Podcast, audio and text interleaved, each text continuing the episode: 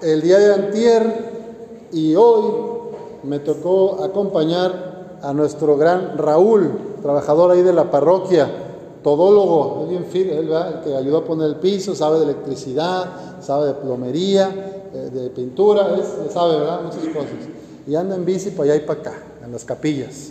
Entonces, se juntó desde diciembre un puño así de escombro y de ramas y de lo de los palomos que bajaron ahí en el estacionamiento de San Judas. Eh, eh, mucho. Entonces ya con Raúl empezamos a, cargar la camioneta y, y con Sergio el jardinero y a carrear. Esa idea es la de la cuaresma. Vamos a tirar el escombro, vamos a limpiar eso que se acumuló acá, ¿dónde? Aquí, en tu qué, en tu corazón, en tu interior. Vamos a tirar lo que nos, sirve, lo que nos aleja de los demás y nos aleja de Dios nuestro Señor.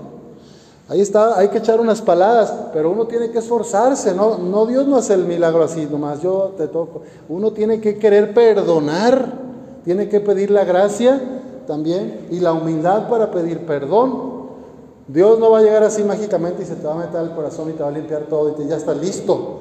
El Señor necesita de nuestra colaboración. Y para eso están estas tres prácticas milenarias de nuestra Madre Iglesia, que son el ayuno, la oración y la limosna, ¿verdad?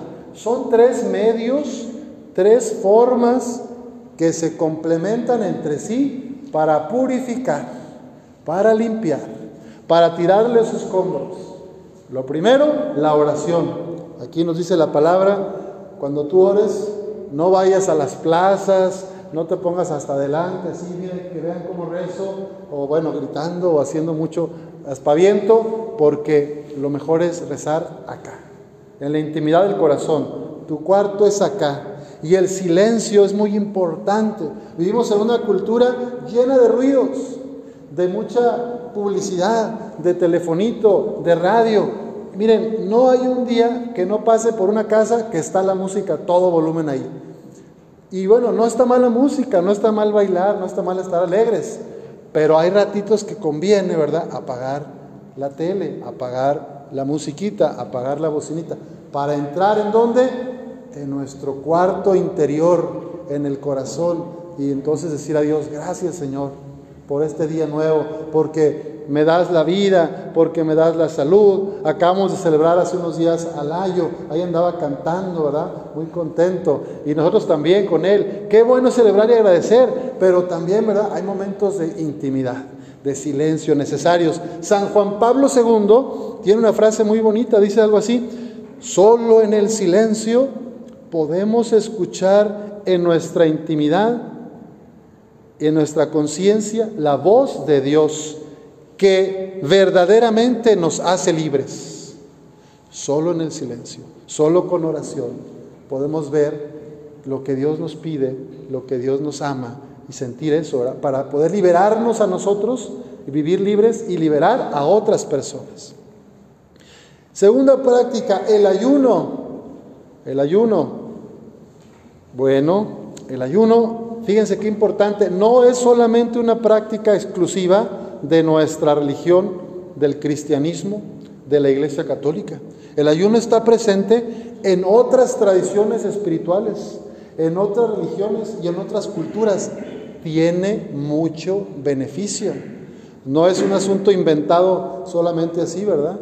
Es que ayuda, porque a través del ayuno nosotros nos purificamos, ¿verdad? Cada vez está más demostrado por la medicina, los avances científicos y, que estos ayunos intermitentes traen muchos beneficios de purificar, desintoxicar, limpiar nuestra sangre, nuestra agua, comer sano, ¿verdad? Las verduras, la fruta cocida, el jugo verde, todo eso son prácticas, no son nuevas, son muy antiguas, pero apenas estamos descubriendo. Nos intoxicamos de azúcar, todo le echamos azúcar. Eso es, pues es un veneno, es un venenito que nos hace adictos entonces, yo soy adicto al azúcar, ¿eh? ya saben aquí los de la capilla que a mí me encantan los postres, los flanes, los pasteles, los pais, gelatinas y todo lo dulce. Pero el exceso, el abuso en el consumo de azúcar, o en el alcohol, o de alguna tortilla, los tortillones riquísimos de acá, ¿verdad? Todos los excesos nos hacen daño. El ayuno es una práctica que nos propone nuestra Madre Iglesia para ganar libertad ante eso que nos sentimos apegados. No solamente es ayuno de comida, ¿eh? también es ayuno, esto lo digo por mí, no sé si alguien le explique, ayuno de telefonito, ayuno de novelitas, ayuno de ir a la fayuca todos los domingos y comprar y comprar cualquier cháchara. Tengo 20 pesos, no los aguanto, me los tengo que gastar. Puedo estar con dinero en la mano, me queman las manos. Bueno, hay que saber ayunar de muchas cosas. Ayuno de chismes y rumores, de devorar prójimo, ¿verdad? Cómo callar la boca y decir, ok, esa persona no es perfecta, se equivoca, pero yo no soy nadie para juzgarla, ni para andarle ventilando sus errores a todo el mundo. Yo también tengo errores. Entonces, se fijan, el ayuno tiene muchas aplicaciones y nos lleva a la humildad, a la humildad. Porque solo un corazón humilde, como el del Salmo que escribió David, puede recibir la misericordia y ser feliz. Fíjate lo que dice el salmista, por tu inmensa compasión y misericordia, Señor, apiádate de mí y olvida mis ofensas. Lávame bien de todos mis delitos y purifícame de mis pecados. Solo un corazón humilde reconoce que ha pecado, que ha lastimado a otros y que se ha hecho daño a sí mismo, a sí misma. Es importante, ¿verdad? Este don de la humildad, pero trabajar también en recibir este amor. Crea en mí, Señor, un corazón puro. Ayúdame a tirar el escombro, ese resentimiento, ese rencor, ese odio que me tiene atrapado con tal persona, que, que le quiero hacer daño, que le deseo el mal. Ayúdame a quitarme esto, yo no puedo, pero con su gracia todos podemos perdonar. Tú solita, yo solito, no puedo. Con la gracia de Dios todos podemos perdonar y también pedir perdón, ser humildes para reconocer que lastimamos de palabra, de obra, con nuestras actitudes, con nuestras omisiones, lastimamos a la familia, ¿eh? a los que más lastimamos a veces son los con los que vivimos y convivimos. Es un tiempo favorable para pedir perdón a esa persona, a mi familia, que le retiré el saludo, que ya le, hago caras feas, eh, de, la, de la vecina, yo qué sé, ese es el tiempo. Y eso dice la primera lectura, todavía es tiempo, conviértanse a mí de todo corazón, con ayunos, con lágrimas y llanto. Enluten su corazón, no sus vestidos. El Evangelio dice, no sean como los hipócritas que andan ahí dando limosna y que salen a rezar y que para que me vean o con ropas así de luto, todo de negro. ¿Qué es lo importante? ¿Lo de afuera o lo de adentro? Pidámosle al Señor la gracia de dejarnos tocar por su misericordia, que tenga yo la valentía de abrirle mi corazón, porque Él es un Dios respetuoso de nuestra libertad. Dios no te obliga, tú decides si quieres dejarlo entrar en tu corazón para limpiar, para renovar, para tirar ese escombro que te mantiene infeliz, que te mantiene triste, que te mantiene con un vacío existencial que no te deja caminar. Pídele al Señor en esta cuaresma que le puedas abrir tu corazón, que pongas lo que está de tu parte y que Él haga su obra, porque Él siempre quiere salvar, Él siempre quiere amar. Es el tiempo favorable, es el tiempo de salvación.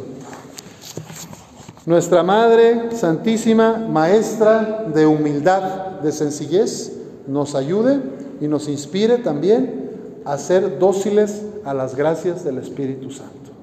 Y que podamos, a través de la oración, del ayuno y de la solidaridad, que es la limosna, el apoyo, compartir lo poquito, lo mucho que tienes, algo de eso con los demás.